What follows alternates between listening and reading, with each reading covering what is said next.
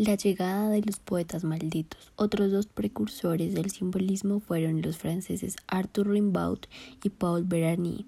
Estos dos poetas, que para esta época tenían una azorosa relación amorosa, fueron decisivos para el arranque del movimiento. Rimbaud, que contaba con 17 años, fue el más influyente al buscar lo que llamó su alquimia del verbo en el cual trataba de convertirse en vidente por medio del desarreglo de todos los sentidos.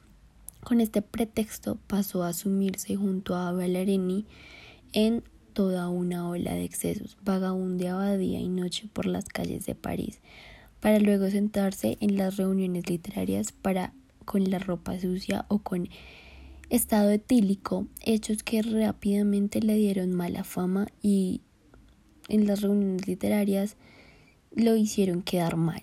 Sus obras más representativas fueron Una temporada en el infierno e Iluminaciones. En cuanto a Berlanier, su libro de crítica literaria Los poetas malditos se convirtió en el más influyente escrito dentro del simbolismo.